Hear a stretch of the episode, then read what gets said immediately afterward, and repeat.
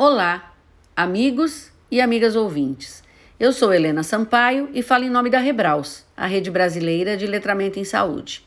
Neste nosso segundo ano do podcast da Rebraus, estamos discutindo como colocar o letramento em saúde na prática. Já abordamos aqui o tema do cuidado ao idoso, do cuidado centrado na pessoa e do cuidado à mulher privada de liberdade.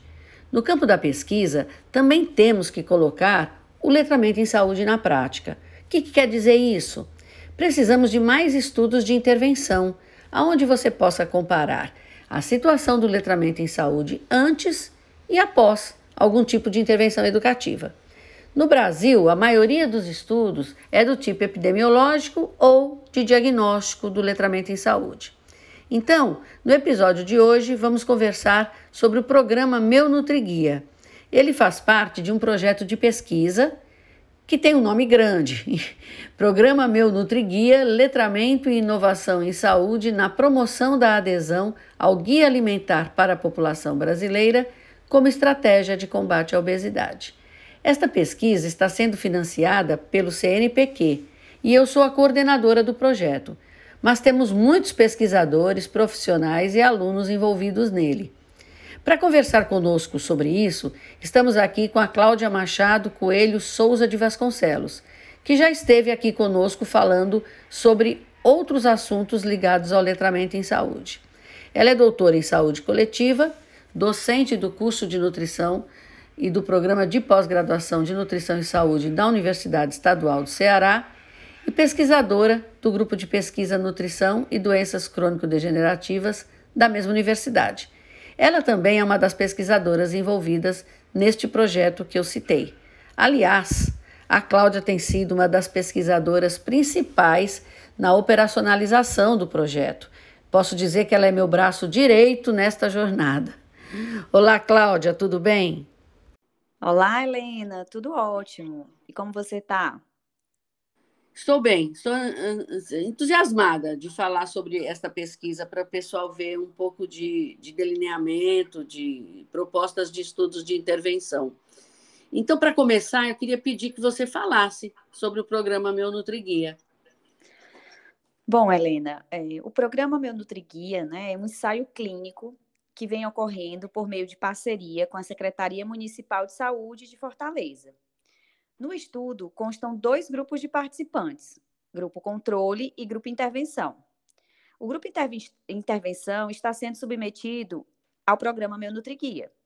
Esse programa foi pensado e elaborado pelo nosso grupo de pesquisa, como você já bem falou, para promover maior adesão ao guia alimentar da população brasileira, almejando ser uma intervenção efetiva no manejo do excesso de peso em adultos na atenção primária à saúde.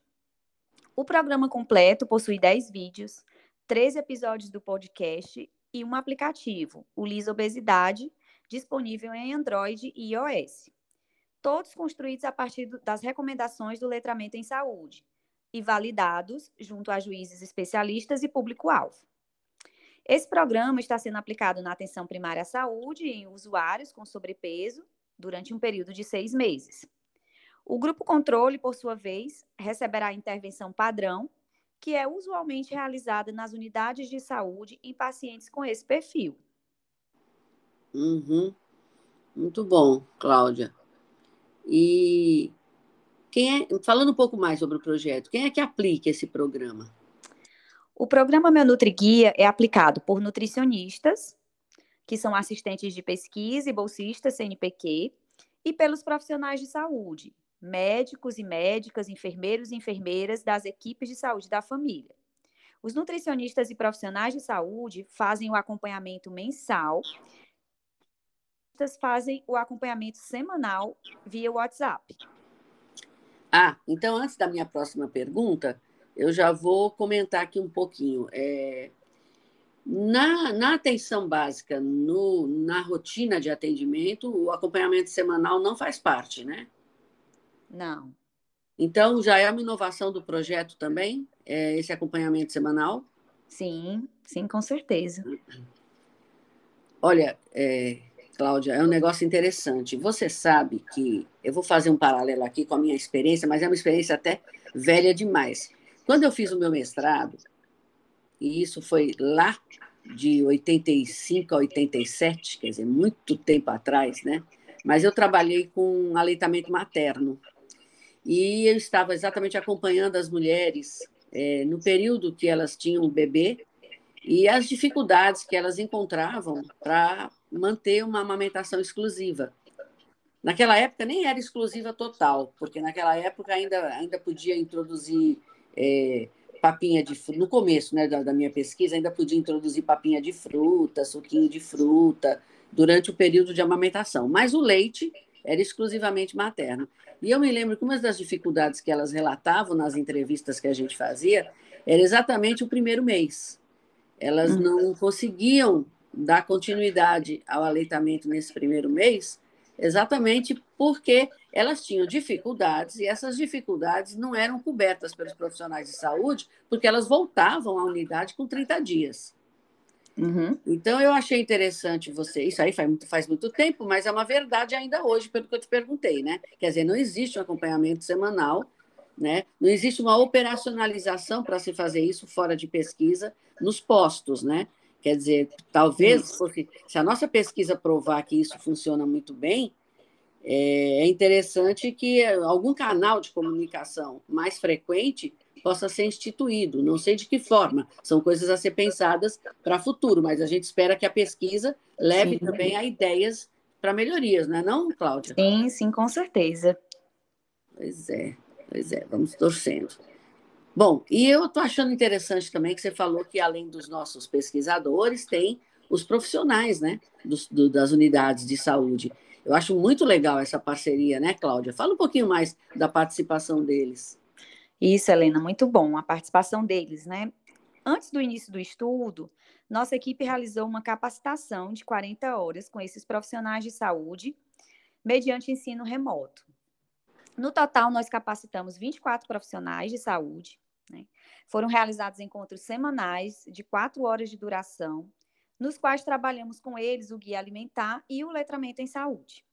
Entre as aulas, eles recebiam os vídeos, episódios de podcast e o aplicativo, os quais eram discutidos no momento inicial de cada encontro. Assim, eles teriam conhecimento dos materiais que os participantes do estudo receberiam ao longo do programa, de forma que pudessem conversar com eles sobre as temáticas abordadas nesses materiais durante as consultas mensais. Uhum, muito bom, muito bom. E é uma coisa que a gente pode fazer de novo, não é? Quando a pesquisa terminar, a gente pode é, conversar com a secretaria, que eles já estão bem, é, vamos dizer assim, é, abertos para a ideia, e promover uma capacitação em relação ao letramento em saúde para todos eles, né? Para todos os profissionais envolvidos e interessados, né? Sem dúvida, vai ser uma, um retorno importante para o serviço. Exatamente. E, e, como é que estão sendo essas consultas mensais, Cláudia? Você falou do acompanhamento semanal. Conta um pouquinho de tudo isso para a gente. Certo. Então, o participante do estudo, que é o indivíduo com sobrepeso, que durante o programa Meu Nutriguia deverá vir uma vez ao mês à unidade básica de saúde. No encontro mensal, são investigados o peso, o consumo alimentar e as dificuldades e as facilidades para melhorar a alimentação. No grupo intervenção, nós aplicamos o recordatório 24 horas nessas consultas mensais e no grupo controle os marcadores de consumo alimentar do CISVAM.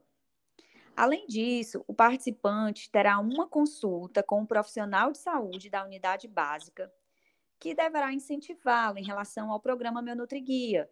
Eles devem conversar com os participantes sobre os vídeos, os episódios de podcast, falando sobre o aplicativo Lisa Obesidade, né? Mas isso em relação ao grupo intervenção.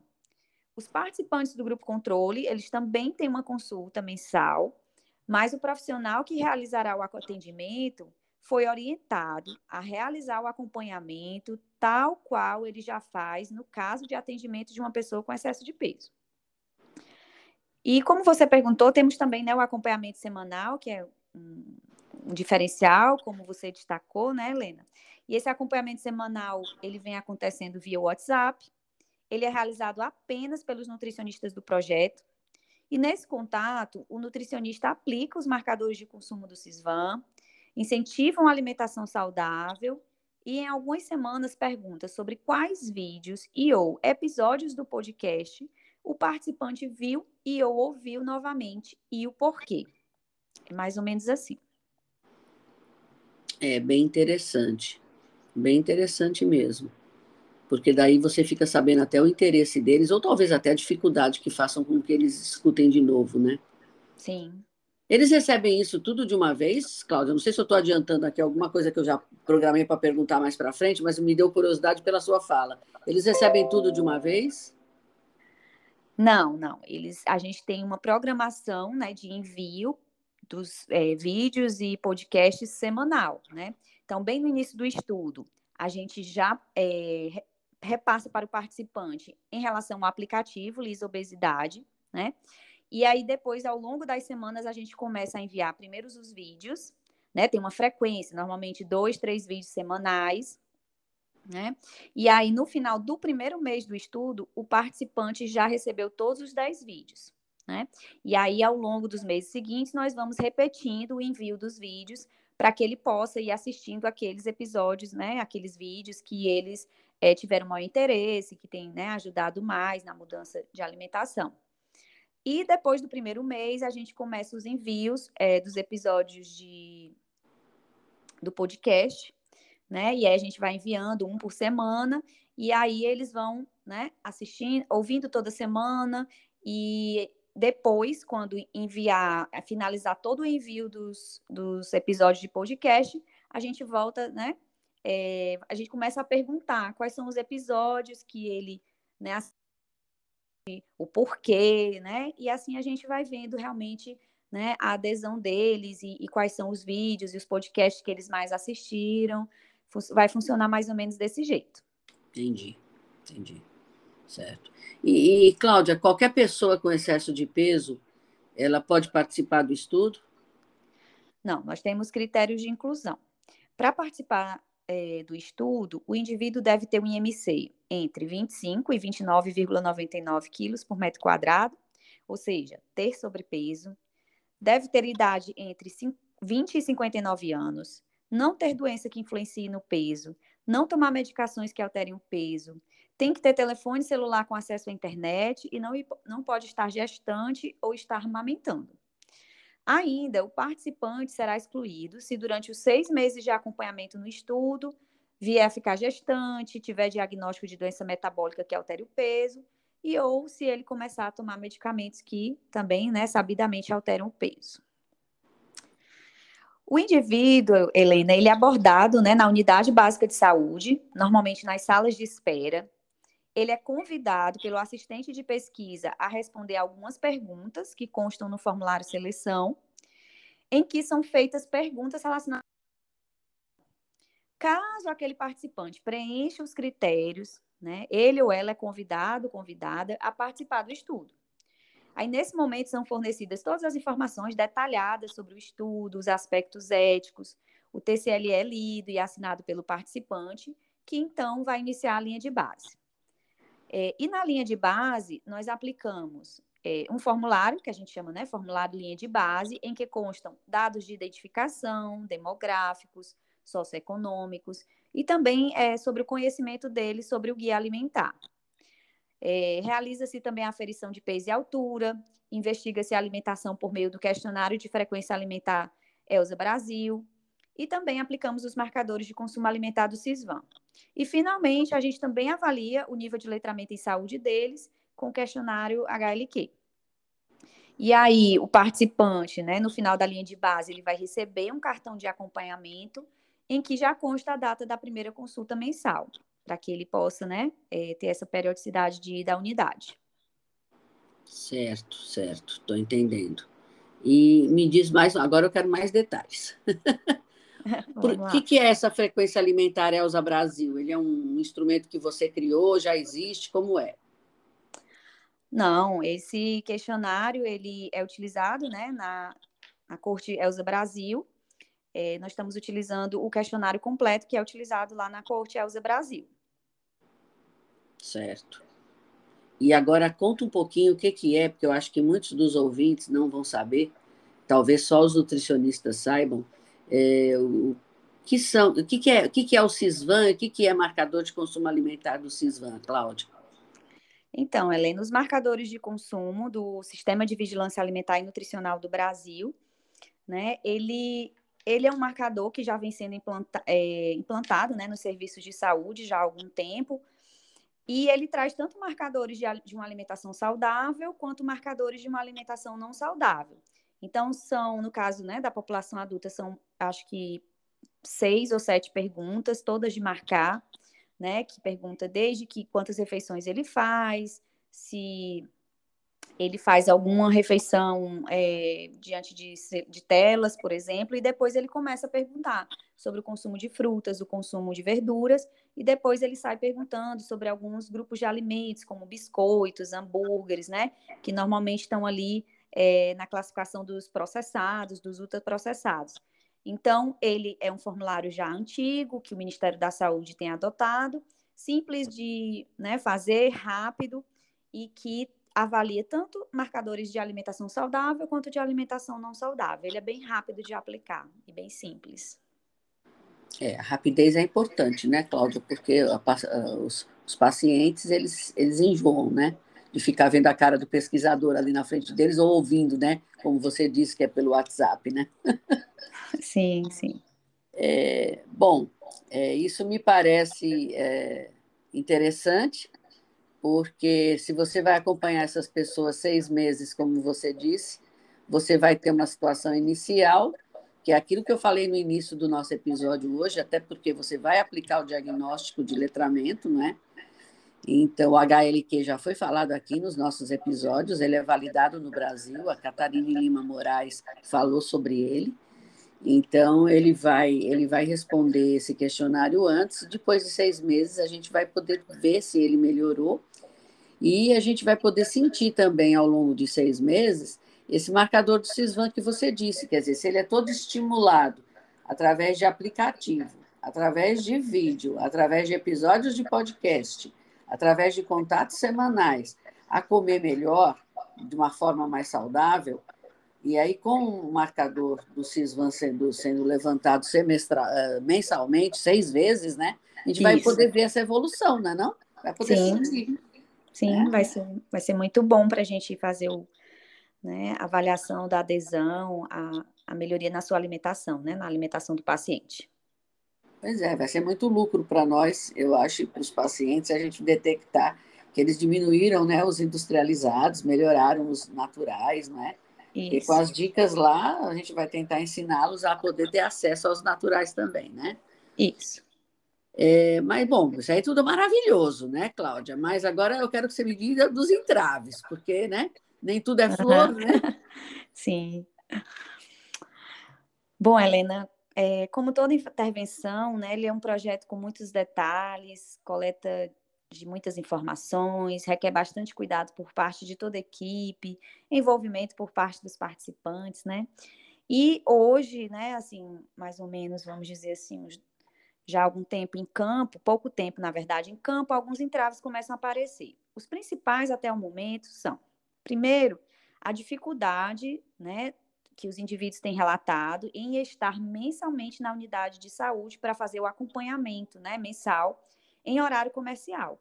A gente está encontrando essa dificuldade, principalmente entre aquelas pessoas, né, que trabalham e começam a relatar que seria difícil estar ali realmente uma vez por mês na unidade. A gente também tem observado, né, em pequeno número, mas a desistência de alguns participantes do grupo intervenção logo na primeira semana, né? Então, a gente envia os vídeos, né? Aí, com uma semana, a gente entra em contato. E alguns assistentes de pesquisa têm relatado, né, que o paciente já não responde é, e eles não conseguem o contato semanal, né? O que vai implicar aí é, na perda de segmento. Também é, em pequena quantidade, mas a gente tem observado que alguns profissionais de saúde que foram capacitados para a intervenção estão sendo desligados do serviço, né? E aí isso também vai ser um problema, porque aquele profissional, né, ele estava ali todo, é, vamos dizer assim, formado, capacitado para implementar o programa, né? E com o desligamento dele, é, se não tiver muitos colegas lá na unidade participando do projeto, né, acaba que vai sobrecarregar alguns colegas, e aí isso também tem sido um, um entrave.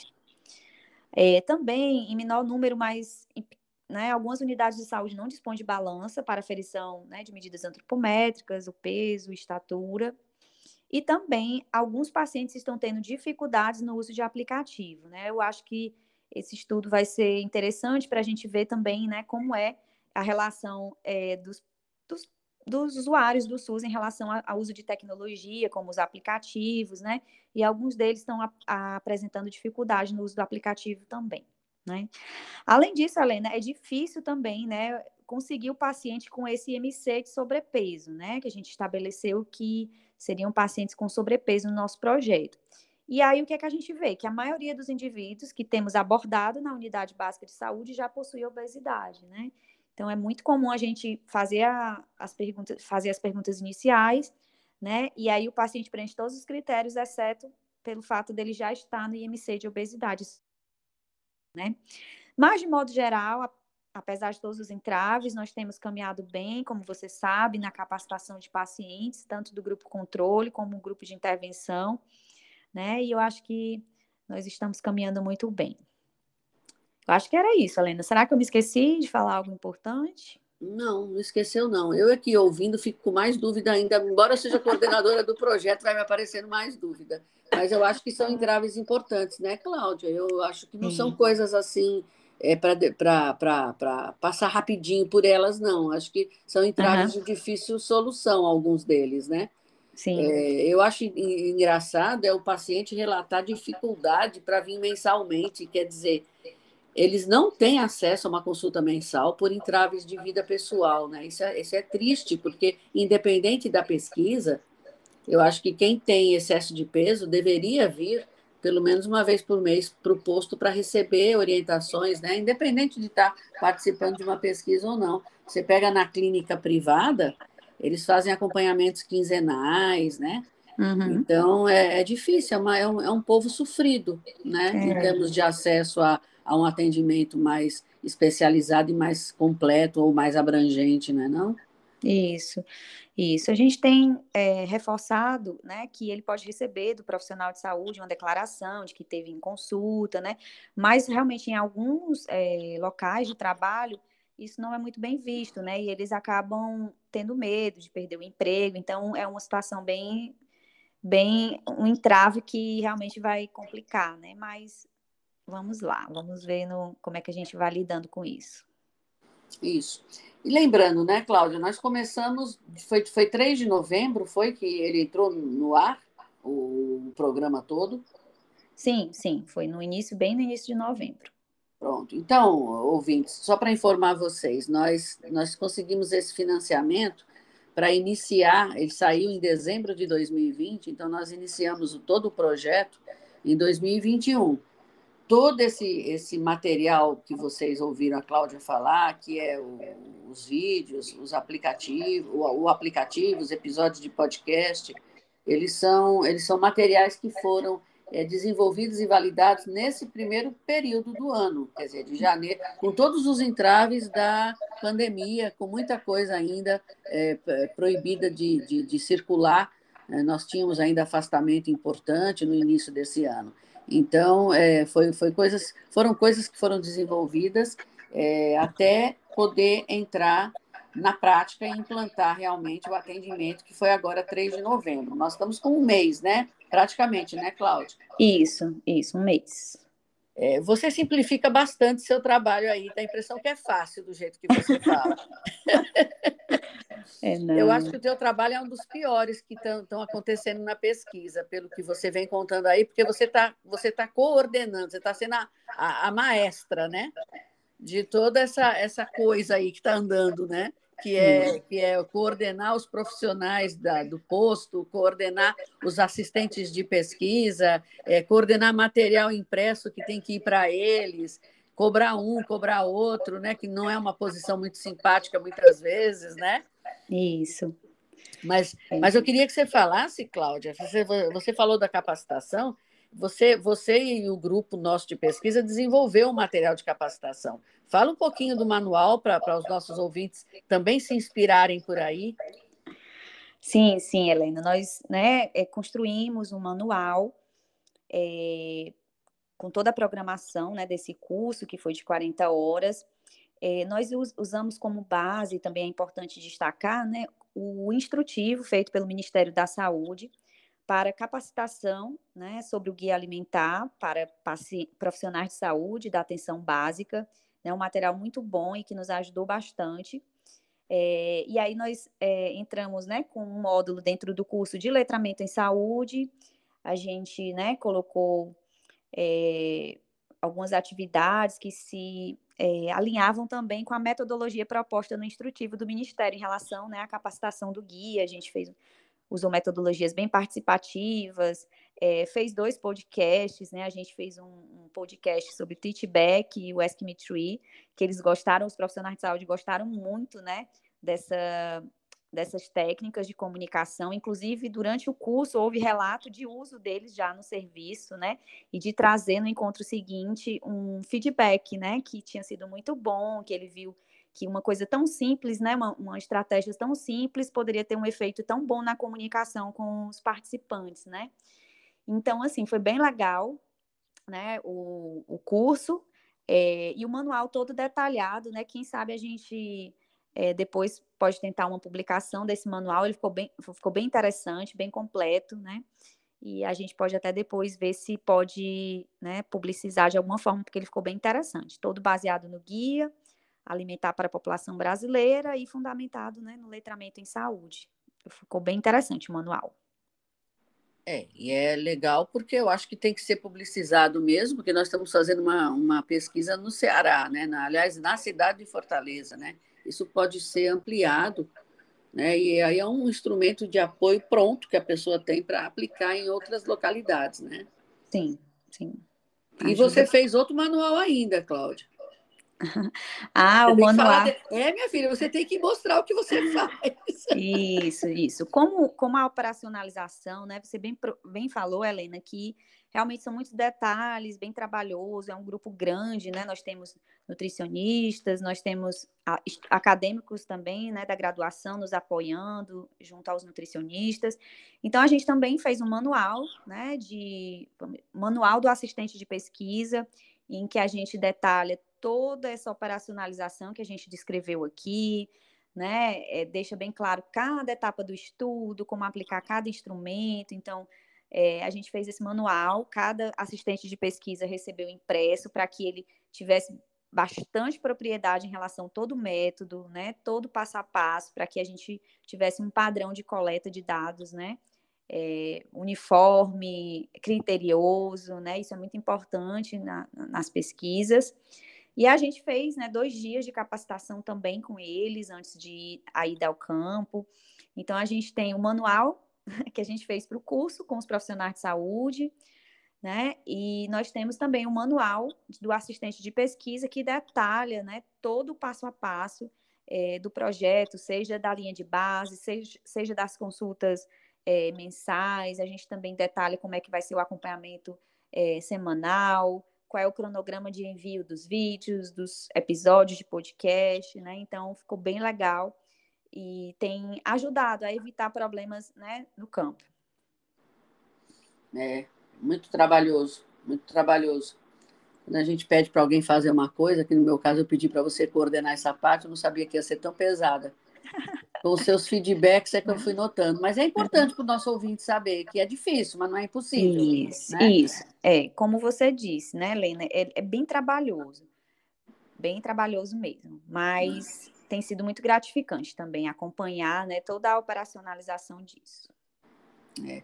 E nós já temos muitas pessoas, Cláudia, uh, que já estão eh, sendo acompanhadas?